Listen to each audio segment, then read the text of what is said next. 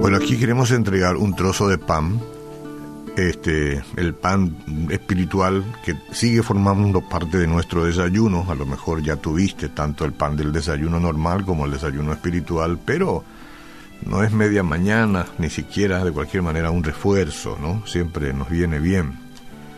Y este es un pan sin bromato, sin levadura. Es un pan que hace bien, así es que lo puede consumir sin ningún problema, sea cual sea la dieta que usted esté haciendo para su cuerpo a esta hora. El Salmo 8 dice, Oh Jehová, Señor nuestro, cuán glorioso es tu nombre en toda la tierra, has puesto tu gloria sobre los cielos, de la boca de los niños y de los que maman, fundaste la fortaleza a causa de tus enemigos para hacer callar al enemigo y al vengativo. Luego dice, cuando veo tus cielos, obra de tus dedos, la luna y las estrellas que tú formaste, digo, ¿qué es el hombre para que tengas de él memoria y el Hijo del hombre para que lo visites? Le has hecho poco menor que los ángeles, lo coronaste de gloria y honra. Le hiciste señorear sobre las obras de tus manos, todo lo pusiste debajo de sus pies. Ovejas, bueyes, todo ello y asimismo las bestias del campo, las aves de los cielos y los peces del mar, todo cuanto pasa por los senderos del mar. Te das cuenta que todo lo que Dios creó es lo que ha puesto debajo, ¿no? Este bajo nuestra eh, tutoría hoy mayordomía. Oh Jehová, Señor nuestro, cuán grande es tu nombre en toda la tierra. Es verdad. Ayer estábamos viendo el tema del desánimo y mucha gente reaccionó positivamente, ¿no? La gente lo que dice es me hizo bien, me ayudó. Pero si pudiera extenderse más, seguramente vamos a conocer que hay una reacción totalmente diferente ahora que antes de este, ciertos mensajes que uno recibe de parte de Dios. No es el único acá, hay muchos en todas partes. Eh, y bueno, entonces definimos lo que es la inseguridad ayer y cómo podría agobiarnos la inseguridad, porque te agobia.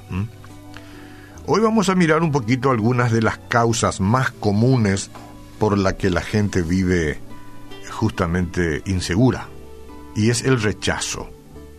Cualquier consejero lo diría, lo contaría, los psicólogos, los que manejan el aspecto de la conducta del ser humano, el rechazo, ¿no? Terrible. Cuando crecemos pensando que no le gustamos a nadie, que no le gustamos a nadie, que no le caemos a nadie, nos convertimos en adultos que carecen de confianza. Y a lo mejor algunos ya estamos instalados ahí en la adultez, ¿verdad? Pero con una tremenda carencia de confianza. Y entonces vivimos inseguros. Luego también, este, otra causa sería una tragedia, una tragedia.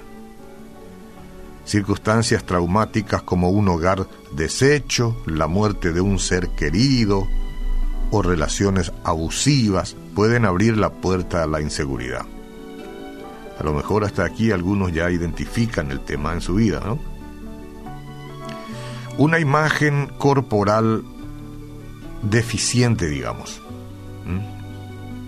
Deficiente. Ya sea por la forma del cuerpo, eh, la pérdida de cabello, o la discapacidad, la apariencia física puede llevar a las personas a verse a sí mismas bajo una luz negativa. El sentimiento de vergüenza resultante puede influir en las interacciones con los demás. Y no debe ser así. Después también otra cuestión que aporta mucho a la inseguridad en la vida son las comparaciones. Las personas a veces se obsesionan por aquello, aquellos que parecen más inteligentes. Yo admiro la inteligencia de mucha gente. Los entendidos hablan de coeficientes intelectuales, ¿no? algunos tienen, pero elevadísimos, yo los admiro, pero no los envidio. porque con la mucha inteligencia también vienen muchos problemas. De cualquier manera, ¿no? A veces hay algunos que sí, este, tienen una especie de compararse con los que son más inteligentes, no sé por qué, pero eso es lo que pasa, o con los que son más ricos en materia de monedas, ¿no? de plata, o los que son más guapos, así como Mickey, elegante,